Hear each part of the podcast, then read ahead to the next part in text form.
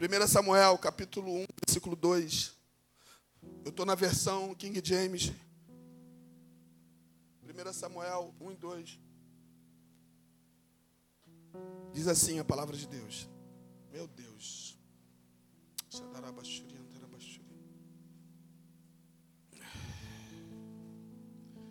Eucana tinha duas esposas.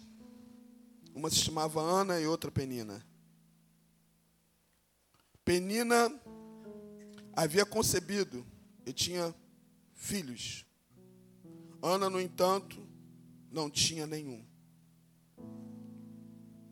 Penina, sua rival, provocava e humilhava Ana continuamente, porque o Senhor tinha deixado estéreo. Eu pulei, tá? Desculpa, eu pulei do, do versículo 2 para o 6. Agora pula para o 9. Versículo 9. Certa ocasião em Siló, logo depois de haverem terminado de comer e beber, estando o sacerdote ali sentado, sacerdote Eli sentado numa cadeira junto um dos seus pilares, à entrada do santuário do Senhor, Ana se levantou. Aleluia. Versículo 10. E com a alma profundamente sofrida, chorou muito e orou ao Senhor. E fez o seguinte voto: Ó Senhor, Todo-Poderoso, se quiseres dar atenção à humilhação da tua serva e te lembrares de mim, e não te esqueceres da tua serva, mas lhe concederes um filho, homem, então prometo que o dedicarei a ti por todos os dias da sua vida. Aleluia. E o seu cabelo e a sua barba jamais serão cortadas. Versículo 12. Enquanto ela seguia em oração, em sua oração, na presença do Senhor, ele observava os movimentos da sua boca. Como, como Ana estava orando silenciosamente, seus lábios se mexiam, mas não se ouvia som da sua voz. Eli então imaginou que ela estivesse embriagada. E lhe repreendeu: Mulher, até quando andarás embriagada? Livraste do teu costume de beber vinho? Entretanto, Ana replicou com essas palavras: Oh, não, meu senhor, pelo contrário, sou uma mulher tomada pela amargura, não bebi vinho ou qualquer bebida fermentada. Estava, isto sim, a derramar a minha alma diante do Senhor. Versículo 16: Não julgueis a tua serva como uma mulher vadia. Estava orando daquele modo e até agora, pois estou muito triste e desesperada. Pula para o versículo 29. Bem cedo, no dia seguinte, Eucana e toda a sua família levantaram-se e depois de haverem adorado ao Senhor, retornaram para casa em Ramá. Eucana teve relações sexuais com a sua esposa Ana. E o Senhor lembrou-se dela, respondendo favoravelmente a sua oração. Oh, aleluia. Versículo 20. Ah, Jesus. Assim Ana engravidou e no devido tempo deu à luz a um filho, a quem chamou Samuel explicando: Eu gerei. Glória a Deus. Somente até aí. Deus é lindo demais, né? Eu estava pensando nesse texto porque por duas vezes eu fui é, abordado por esse texto. quando as coisas se repetem, isso aqui pode ligar, filha. Isso aqui pode ligar, isso. E por duas vezes eu eu entendi que era a vontade de Deus para a gente bater um papo sobre esse assunto aqui.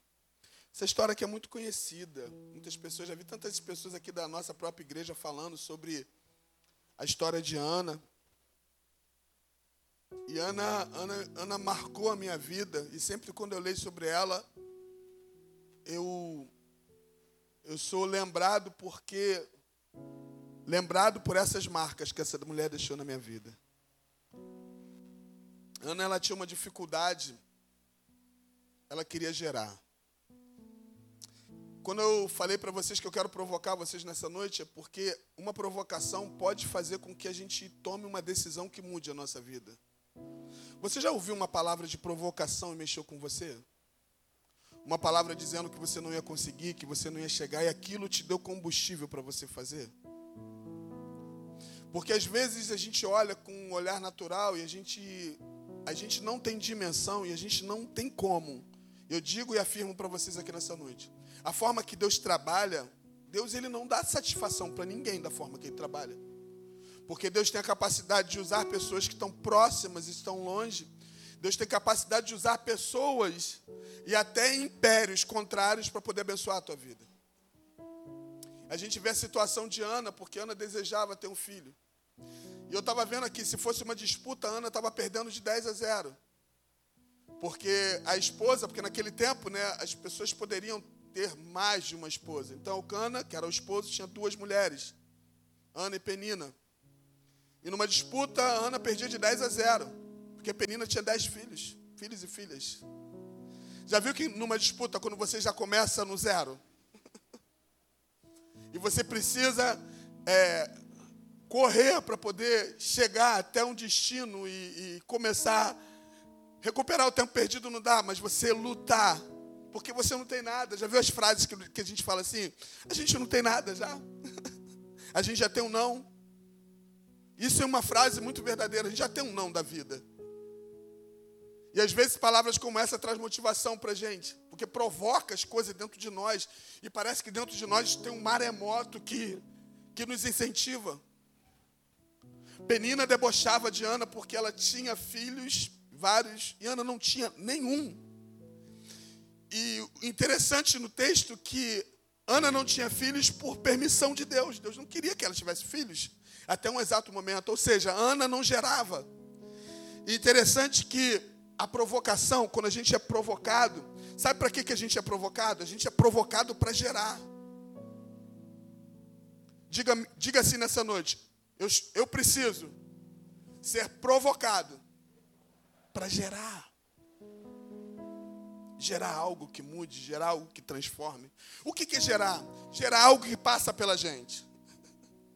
E Deus ele gosta disso. Deus, Deus gosta que algo passe pela gente, que o testemunho aqui na terra passe por mim, passe por você. Por que, que Davi luta com o gigante e vence? Porque quem na verdade que derrubou o gigante foi Deus. Mas o testemunho passa pela vida de Davi. Davi foi provocado e aquela provocação gerou força, ânimo, e ele foi lá venceu aquele cara. Eu quero provocar você aqui porque você precisa vencer. Você precisa vencer e algumas áreas da tua vida precisam ser vencidas. E Ana sendo provocada por Penina por muitas vezes. Imagina, isso, eu fico imaginando, olha só, se dez filhos, dez filhos Penina tinha, dez gestações. Se a gente for transformar isso em tempo, cada gestação, vamos dizer, nove meses, por anos anos. A gente pode arredondar isso, dez anos. Essa mulher sofrendo, querendo gerar, não podia. Se a gente não, se a gente não entender que algumas coisas precisam passar pelo tempo, não meu tempo, mas o tempo de Deus. E quando a gente começa a ser provocado, porque eu vejo Deus provocando algo, é como, é como se Deus falasse assim: Ô Ana, você pode, Ana. Faz alguma coisa, Ana. Não é eu, é você, Ana. Você é estéreo, Ana, não pode. Já viu quando a gente chega até uma determinada situação da nossa vida que a gente para assim, daqui não dá para passar. Daqui eu não tenho mais recurso, daqui eu não tenho como ir mais. Só que existe um Deus todo-poderoso que fala assim: você pode sim. Você pode passar sim. Você pode chegar aqui sim. E muitas vezes Deus faz algumas conspirações que parece que nem é Deus. Eu não sei se já aconteceu isso com você comigo várias vezes. Parece que não é Deus. E a gente atribui até o diabo, mas não é diabo, é Deus. Deus fazendo algumas coisas, Deus movendo algumas situações, Deus fechando o coração de algumas pessoas para poder conspirar, para que você venha romper, para você ser provocado e isso fermentar dentro de você, você tomar uma decisão que vai mudar a tua história. Oh, isso é muito louco. Ana precisava e ela tinha um sonho. Eu não sei se no, no primeiro momento, eu não sei, eu não posso afirmar isso. Eu não sei se no primeiro momento da vida de Ana ela queria ter um sonho é, de só pra, de ter um filho e ter um filho que ela entregaria para Deus para servir a Deus todos os dias. Eu não sei se era isso primeiro. Eu não sei. Eu não sei se o, se o primeiro passo, ou eu sei que ela queria ter um filho. Só que é muito louco a história de Ana, porque ela queria ter um filho e a gente começa, quando a gente começa a ser provocado, começa a vir algo dentro de nós que nem nós tínhamos a capacidade de entender que saía da nossa mente. Já viu? Já viu quando é, Deus te provoca a, a, a, a, você? Deixa eu dar um exemplo para você entender. Deus te provoca a dar uma oferta. Isso, isso acontece comigo constantemente. Às vezes eu venho programado. Eu venho programado. Para dar uma oferta, assim, dois, cinco, dez reais. Aí Deus fala assim, Luiz, você, não é assim que você vai dar, não. Quando Deus provoca a gente algo, é porque mais na frente Ele sabe o que Ele vai fazer na nossa vida. Quando Ele provoca você agora, se talvez Ele estiver provocando você, é porque Ele, ele está pronto. Olha, Deus não vai se preparar, Ele está pronto para mover algo na tua vida que vai mudar o curso, a história. Então Ele provoca você. E eu vejo aqui uma situação como essa sendo provocada. E a cada dia ela, Ana ficava mais chateada porque ela não estava entendendo. Ela não estava entendendo isso. Eu estava pensando numa coisa paralela a isso. Alguém já andou de bicicleta aqui? Gente, peraí, peraí, não, isso não é normal não, peraí. Eu só vi dedo, Rafael. Ah, tá, melhorou. Peraí, peraí, peraí, abaixa a mão. Quem nunca andou de bicicleta aqui? Hã? Sou, você nunca andou? Quem? Quem nem eu falou? Vânia, Marilza. Marilza, você? Você é crossfit, Marilza? Peraí, gente. Isso é louco demais. Não, essa galera que levantou a mão, que eu estou percebendo, é a galera da antiga. A galera que sonhou com a Calói, com a Monarque. Porque a galera de hoje já não tem isso. A galera de hoje é carro já. Ele nem quer saber de bicicleta, já pula pro carro já. Já faz 18 anos ou antes disso, já está pensando na habilitação. Não tem problema nenhum com isso. Mas antigamente não rolava essas coisas para gente. Carro era algo muito distante. Pelo menos para mim era uma realidade muito distante. Carro era ônibus. e a gente vivia feliz assim. Caminhão, né? Só que, se você observar na bicicleta, para quem andou de bicicleta, mesmo se você não andou, você vai me entender. Você, você anda em três estradas na bicicleta. A primeira estrada que você anda na reta. Né? Você anda na reta. Quem andou de bicicleta na reta é muito bom quando pega uma, uma, uma, mesmo se for estrada de chão, mas uma reta. A segunda, a segunda é a subida. E a terceira é a descida. Eu sei que algumas pessoas estão lembrando, né? O dia que você mudou de bicicleta, subiu, desceu. Só que a gente precisa entender isso. A gente pode escolher. A gente pode escolher qual pista a gente quer andar, ou então andar nas três pistas. Se você escolher só andar na reta, você vai viver uma vida meio monótona. Porque tem hora que a reta cansa. é muito reto. Mas se você escolher a, a reta e também a subida, porque a subida você precisa fazer um esforço. Eu me lembro uns anos atrás, muitos anos atrás, isso eu nem era cristão ainda. Alguns meninos eles se desafiaram a subir aquela subida de lá, onde era o antigo templo. Você sabe como é que era alto, né? Eu me lembro que eles subiam, as bicicletas que eles usavam não é de marcha, era aquela bicicleta. E eu lembro que um deles, eu não lembro quem, não lembro quem, tem muitos anos isso, eles falaram assim: é, a gente vai subir isso aqui, montado em cima da bicicleta. E eles começaram. E uma coisa que me chamou a atenção, que depois que o primeiro subiu, incentivou o outro, motivou o outro, provocou o outro. Você sabia que conquista de uma pessoa provoca a gente a conquistar também. E eu me lembro que o primeiro subiu, ele ficou quebrado, moído.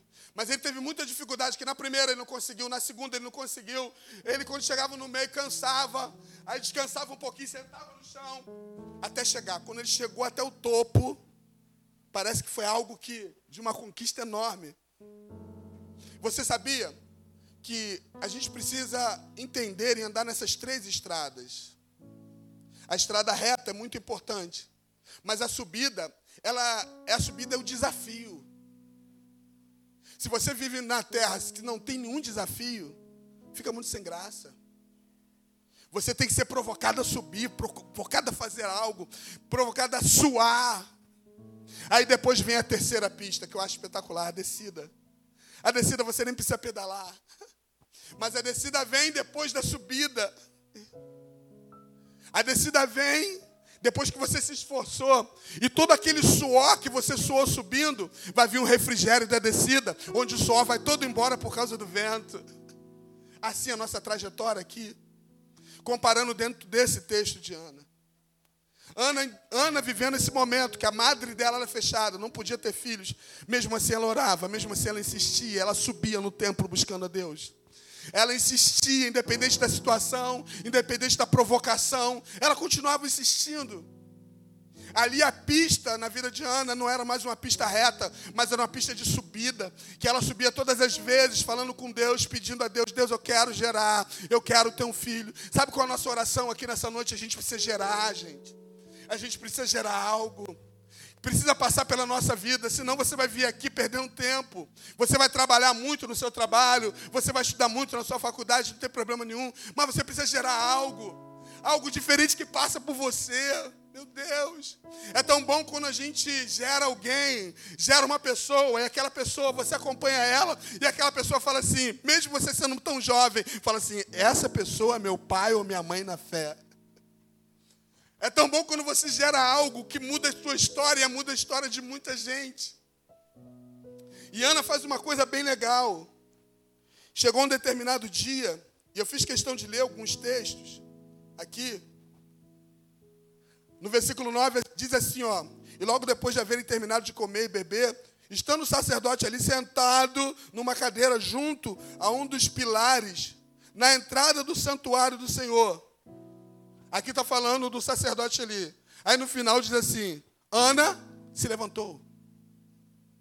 Eu vejo um cenário comum, um cenário natural, um cenário normal, onde o sacerdote está sentado, descansando, e essa mulher se levanta. Sabe o que eu quero provocar vocês aqui? A todos os dias da vida de vocês, mediante um cenário onde as pessoas estão assim normais, trabalhando, você se levantar. Eu vou me levantar em oração. Eu vou me levantar sem ninguém pedir. Isso é tão legal. Eu vou me levantar. E Ana se levantou. E no versículo 10 ela diz assim: o texto diz assim: e com uma alma profundamente sofrida, chorou muito e orou o Senhor. Olha o que no Salmo 125, 5 diz: O que semeia com lágrimas, com cântico de júbilo cegarão. O 6 diz assim: Aquele que sai chorando, levando a sua semente para semear, voltará com cântico de júbilo, trazendo consigo seus molhos. É fácil? Claro que não. O preço que paga não é muito fácil. É difícil, mas vale a pena. Diga comigo, vale a pena. Então, Ana, a Bíblia diz.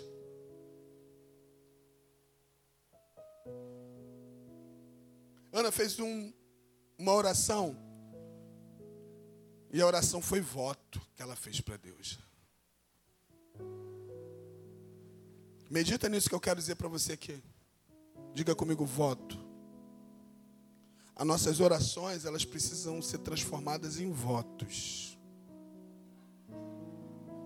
Agora, deixa eu falar uma coisa para você. Voto é algo muito sério. Pelo que eu vejo na palavra de Deus, Deus se amarra em voto. Mas Deus gosta que os votos são cumpridos. E ela faz um voto a Deus, e esse voto que ela faz mexe comigo. E ela diz assim: Ó Senhor Todo-Poderoso, se quiseres dar atenção à humilhação da tua serva e te lembraste de mim, e não te esquecereis da tua serva, mas lhe concederes um filho, olha só, olha só a loucura dessa mulher. Lhe concederes um filho homem. Ela ela aponta o que ela deseja. Ela não fala assim, não, Deus, um filho.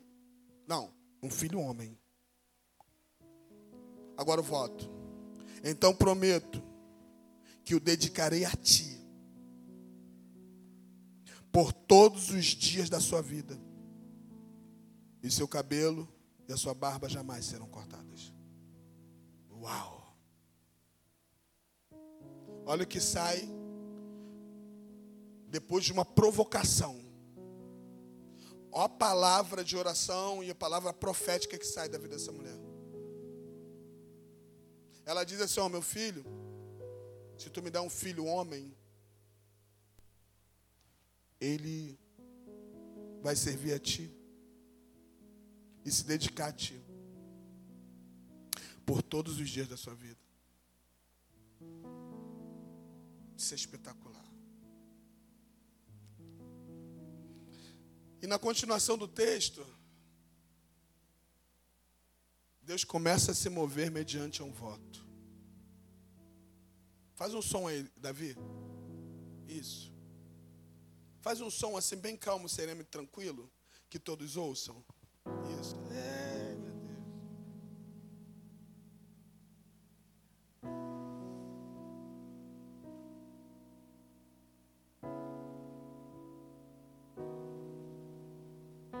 bonito demais. Tu tá noção, menino.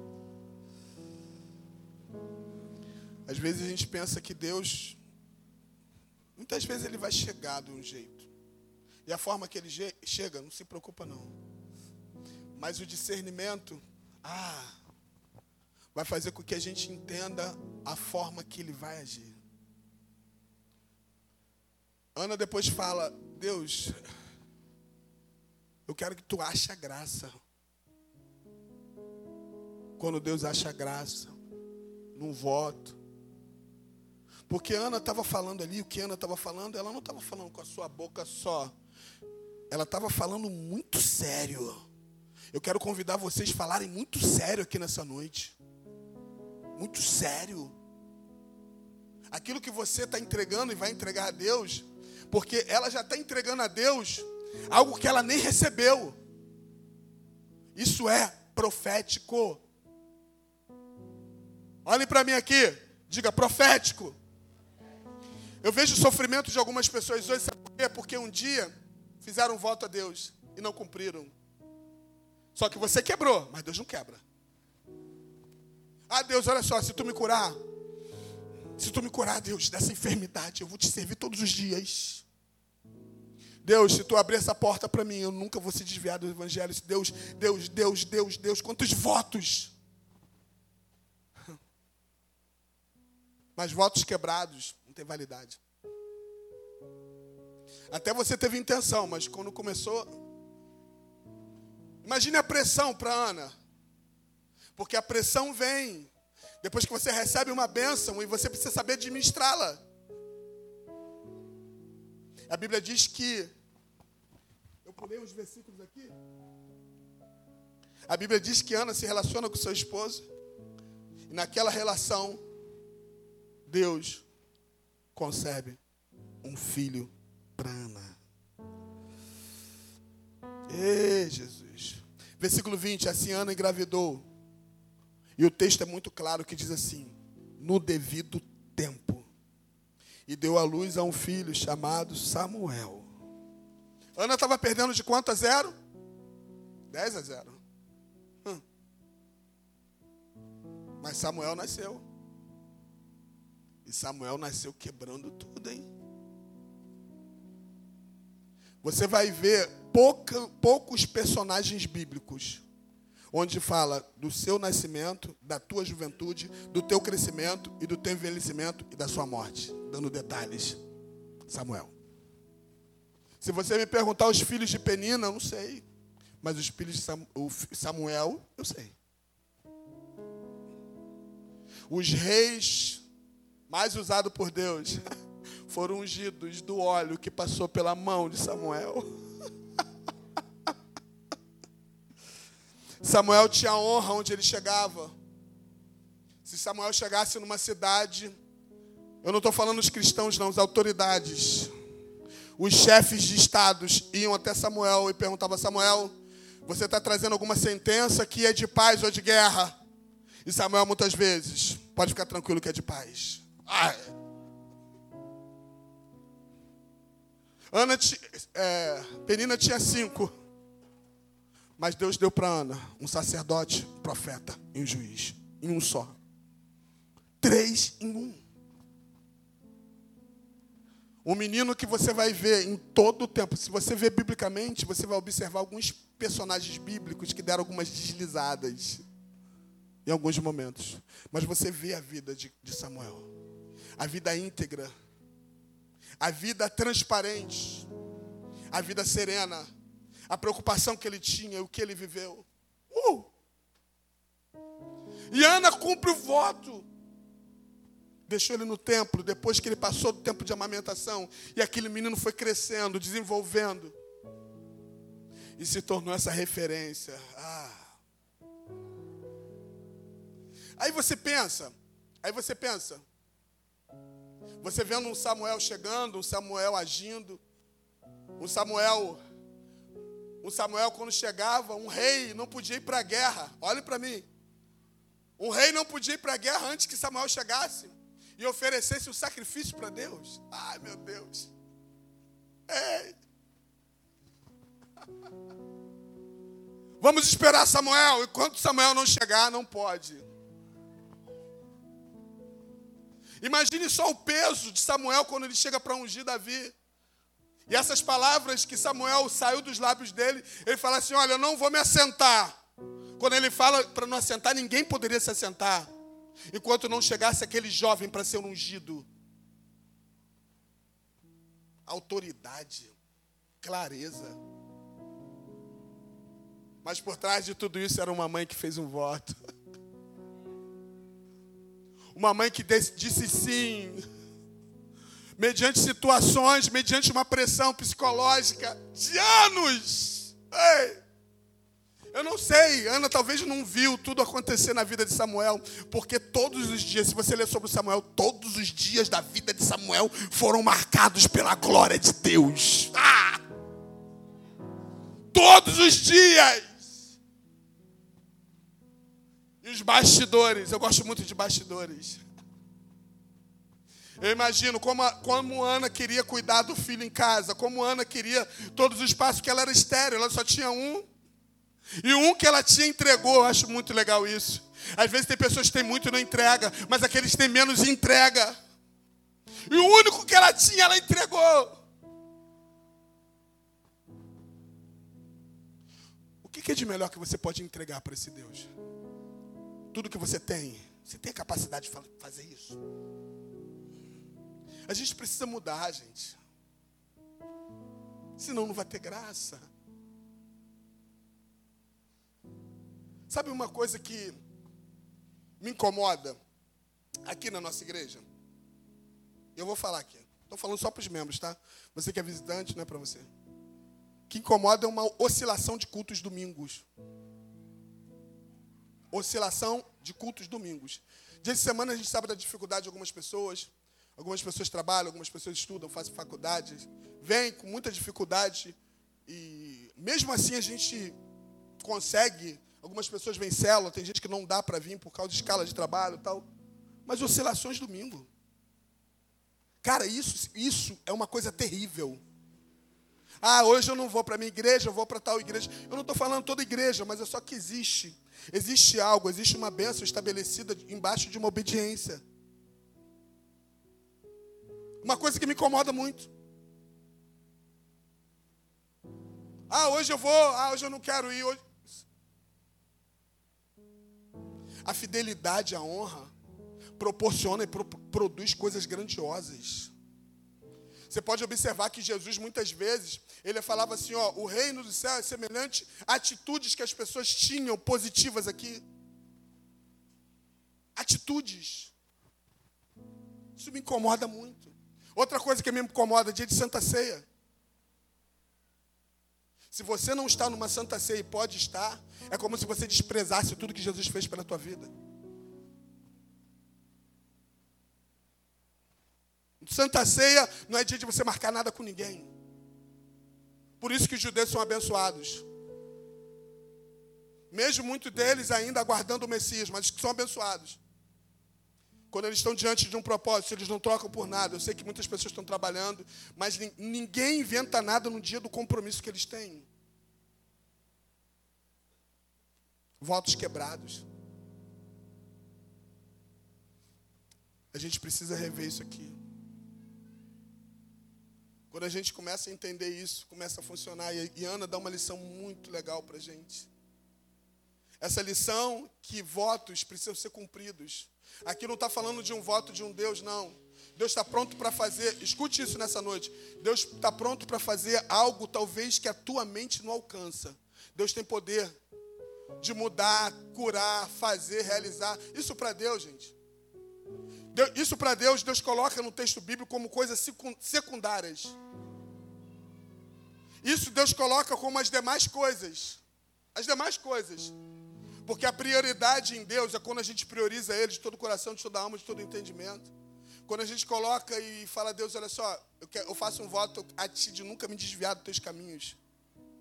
Vai vir propostas para eu sair, vai vir coisas só que desviar do caminho não é só quando você vai para o mundo, às vezes você está desviado dentro da própria igreja, onde você desvia do propósito.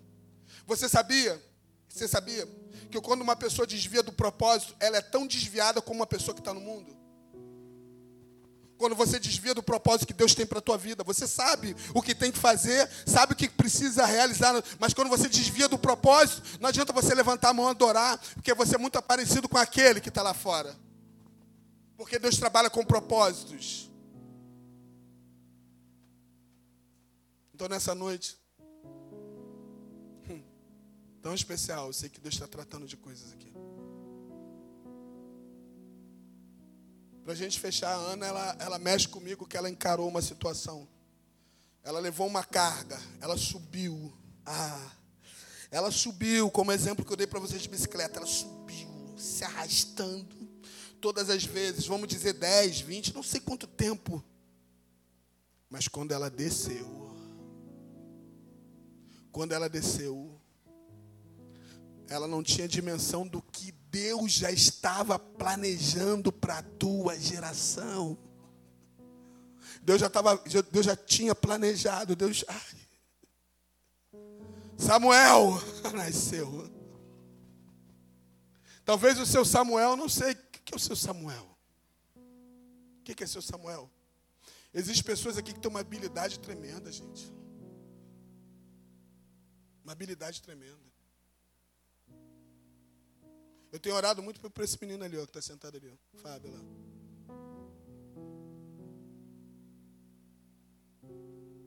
Chegou a olhar para mim agora, estava até de olho fechado. Eu conheço, a Fábio muito, eu conheço o Fábio há muito tempo. E Fábio, ele, ele sempre teve uma coisa assim, que Deus deu para ele. Eu me lembro que nas brincadeiras, quando a gente era criança, todo mundo queria ficar perto de Fábio. Quando era futebol, Fábio era escolhido. Sempre quando numa brincadeira, Fábio. E Fábio, ele chegava. Quando ele chegava, as pessoas criavam expectativa. Porque ele vinha, ele encarnava, ele brincava, ele cantava, inventava música, fazia um monte de coisa, encarnava. Agora imagine esse homem na presença de Deus. Imagine o Samuel gerando na vida desse homem. Imagine esse homem, através da, da habilidade que Deus deu para ele, ganhando outras pessoas para Jesus. Chegando em lugares onde eu não posso chegar, mas ele pode chegar através da vida dele, através do jeito dele. Uma vez eu encontrei uma pessoa num lugar e essa pessoa falou assim para mim, nem falei isso para ele. Encontrei uma pessoa num lugar e ela falou: Você mora onde, pastor? Eu moro, eu moro ali no Biquíni de Lac. Você mora perto do Fábio? Aí eu falei: Qual Fábio? Aí duas características era ele. Eu estou dando um exemplo dele, que também pode ser o exemplo de cada um de vocês. Uma capacidade louca que Deus deu para você. Mas antes de nascer o Samuel, precisa ter um voto. E depois que nasceu Samuel, o voto tem que ser cumprido. Ana poderia quebrar, levar ele para casa, não fazer nada do que ela fez. Mas nós vimos, e hoje nós somos abençoados pela riqueza que foi a vida de Samuel aqui na terra. Pela riqueza das mãos onde ele colocou, pela vida que ele teve, nós, quando lemos a história dele, ficamos loucos.